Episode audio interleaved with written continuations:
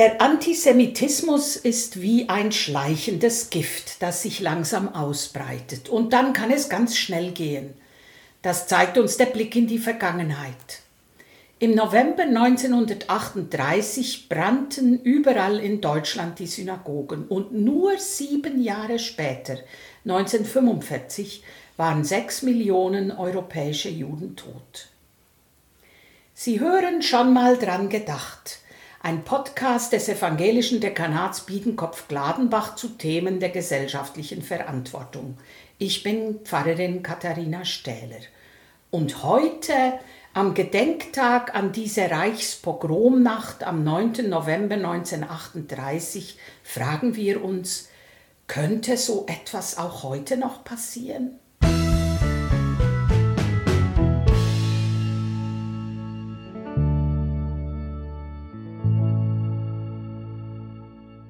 Leider zeigen uns ja die Statistiken, dass sich der Antisemitismus in unserer Gesellschaft wieder ausbreitet. Und die Folge davon ist, dass 44 Prozent der in Europa lebenden Juden laut einer Studie vom Dezember 2018 bereits darüber nachgedacht haben, den Kontinent zu verlassen. Eine der Botschaften der Vergangenheit lautet meines Erachtens wachsam bleiben und laut und deutlich gegen Antisemitismus sich stellen, wo er uns auch immer begegnet. Und dazu gehört auch, uns die Geschichten immer wieder vor Augen zu führen, was damals geschehen ist, uns daran zu erinnern und uns dabei gegenseitig zu bestärken, nie wieder. Heute spreche ich mit Ursel Ostrowski. Zu ihren frühesten Erinnerungen gehört das Erlebnis, wie die letzte jüdische Mitbürgerin aus Breidenbach deportiert wurde. Frau Ostrowski, Sie haben 1985 Ihr Erlebnis in Gedichtform geschrieben. Und bevor Sie das uns jetzt vorlesen, würde ich Sie noch fragen wollen, weshalb haben Sie das damals getan und was war so Ihre Motivation? Meine Motivation war, ein Gedicht zu einem Seniorennachmittag in Selbstgestaltung zu schreiben. Das war damals äh, so üblich. Im Februar wurden in den alten Nachmittagen Nachmittage in Selbstgestaltung veranstaltet und da gab es eben Programm. Und weil mir das ein wichtiges Thema war und eben die Breidenbacher Leute das eigentlich alle noch in Erinnerung hatten, habe ich gedacht, das wäre ein hm. Thema, das man auch da mal zur Sprache bringen sollte. Und äh, ja, dann habe ich das erste Gedicht in Mundart geschrieben äh, und auch dort vorgelesen. Und anschließend wurde es im Gemeindeblatt der politischen Gemeinde auch veröffentlicht. Und da hat es ein Mann aus, aus Rot, ein Herr Grebe. Der hat das auch gelesen und hat mich später dann, eine Zeit später, angerufen. Äh, er hatte Besuch aus Israel, ob er mit äh, dem Ehepaar mal bei mir vorbeikommen könnte. Und das war natürlich in meinem Sinn auch und die kamen dann und wir haben auch über das Gedicht gesprochen und dann sagte mir der Herr Grebe, ja, ist ja alles gut und schön in Mundart, aber das versteht ja niemand. Können Sie das nicht mal in Hochdeutsch umschreiben? Dann habe ich mich hingesetzt und habe es in Hochdeutsch geschrieben und habe es dann auch nach Israel geschickt zu dem Ehepaar und hatte dann auch noch Kontakt mit der Familie kurz.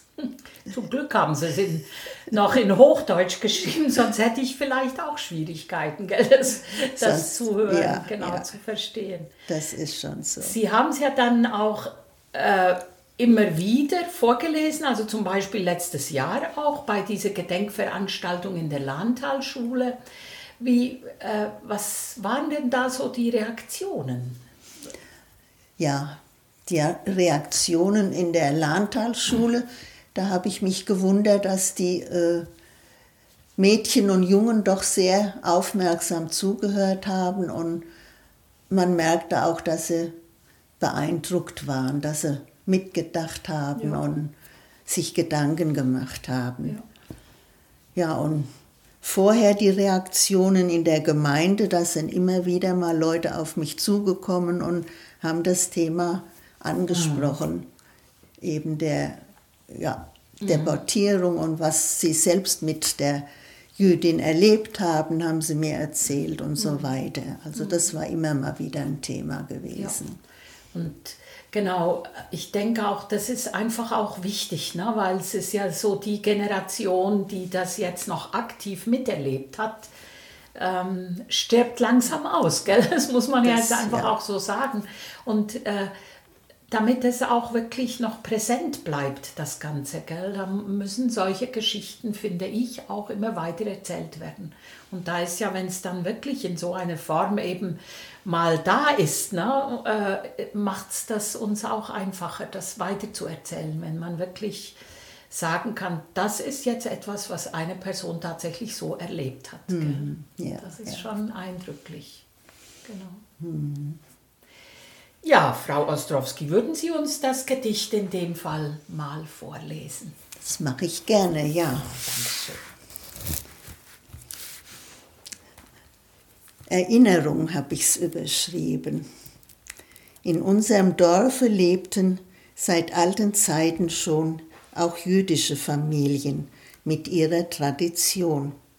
Es war ein Miteinander, hier Jude und da Christ bis in den Köpfen Einzelner ein Wahn entstanden ist. Ich spreche von den Nazis, der Hitler-Diktatur. Ihr Ziel war, dass hier leben die deutschen Menschen nur. Durch Hetze und Verleumdung glaubten bald viele blind, dass nur die deutschen Menschen die Lebenswerten sind. Die Juden mussten spüren die drohende Gefahr verkauften ihre Habe zu retten Haut und Haar. In alle Welt sie zogen, enttäuscht und traurig fort, um irgendwo zu finden für sich den sicheren Ort. So war es auch in unserem Dorf. Nur eine blieb zurück, vertrauend ihrem Manne, vertrauend ihrem Glück. Sie hat sich taufen lassen vor vielen Jahren schon. Sie hatte keine Kinder, nicht Tochter und nicht Sohn. Sie hatte ihren Mann nur, der angesehen war. Er war im Dorfe Lehrer, nun schon so manches Jahr. Sie lebten ganz bescheiden in ihrem Elternhaus, und lange sah auch alles noch gut und friedlich aus. Ihr Name war Hermine, man kannte sie genau. Sie war im Dorf geboren, war eine gute Frau. Wenn Arme Hunger hatten, brachte sie Suppe hin. Wenn jemand Rat gesucht hat, zu helfen war ihr Sinn. Doch all dies hat gewogen für manche nicht genug. Drum hat sie fahren müssen nach Frankfurt mit dem Zug Dort musste sie sich melden, so lautet der Bescheid. Wie groß ist wohl gewesen damals ihr Herzeleid. Sie musste Abschied nehmen von allem, was ihr lieb. Ihr Mann in diesen Stunden in Treue bei ihr blieb. Auch ihre Freundin Clara kam noch am letzten Tag und ging mit ihr zum Bahnhof. Es komme, was da mag. Dann auf dem halben Wege zu Clara sprach ein Mann, Du weißt doch, dass ich dafür dich jetzt anzeigen kann. Nun, wenn du meinst, sagt diese und hat ihn angesehen, dass es nun schon verboten ist, zum Bahnhof mitzugehen. Es blieb bei dieser Drohung, er machte sie nicht wahr doch möglich wär's gewesen, das war auch allen klar. So streng waren die Regeln damals im Deutschen Reich, wenn man sie nicht befolgte, drohte Verhaftung gleich.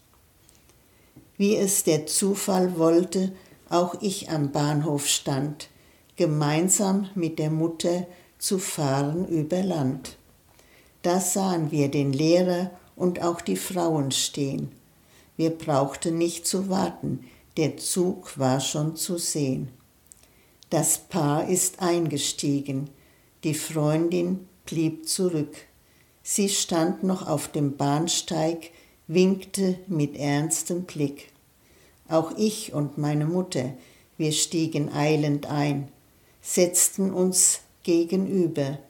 Damals war ich noch klein. Doch was ich da gesehen, sehe ich noch heut vor mir. Die beiden waren so traurig, ganz stille wurden wir. Hermine war am Schlucken, weil sie nichts mehr verstand. Ratlos saß er daneben und hielt nur ihre Hand. Der Zug ist angefahren. Ich sah zum Fenster raus. Es standen winkend Leute fast hinter jedem Haus. Sie wollten Abschied nehmen, sie wussten keinen Rat. Hilflos ließ man geschehen die gnadenlose Tat. Ich bin dann aufgestanden und winkte still zurück. Es winkte auch Hermine mit tränenvollem Blick. Noch manches war zu sagen, und schnell verging die Zeit. Wir waren bald am Ziele, wir fuhren nicht so weit. Wir gaben uns die Hände, ich sprach auf Wiedersehen. Jedoch Hermine sagte leis, mich wirst du nicht mehr sehen. Die Worte klangen mir im Ohr, doch ich verstand sie nicht. Wir stiegen aus und blieben stehen und sahen ihr Gesicht am Fenster und der Zug fuhr ab. Wir schauten hinterher. Sie hatte recht, es gab danach kein Wiedersehen mehr. Ja, damals war ich noch ein Kind, verstand nicht, was ich sah. Damals waren wohl viele blind und standen hilflos da. Doch heute sieht das anders aus. Heut sind wir aufgeklärt und wissen, was dabei kommt raus, wenn keiner sich mehr wehrt gegen die Ungerechtigkeit.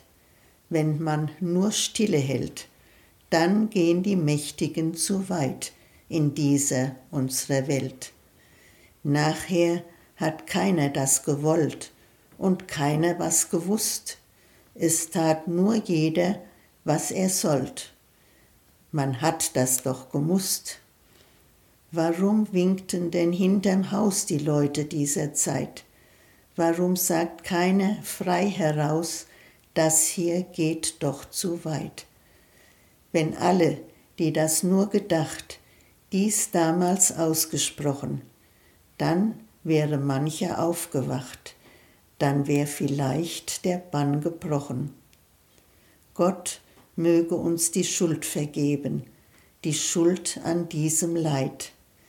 Wir wollen zu ihm die Hände heben, jetzt und zu aller Zeit. Wir wollen auch vergessen nicht, was damals ist geschehen. Wachsam zu sein ist unsere Pflicht, wenn wir durchs Leben gehen. Das war im Mai 1943 gewesen und im September bekam der Lehrer einen Brief vom Standesamt Auschwitz.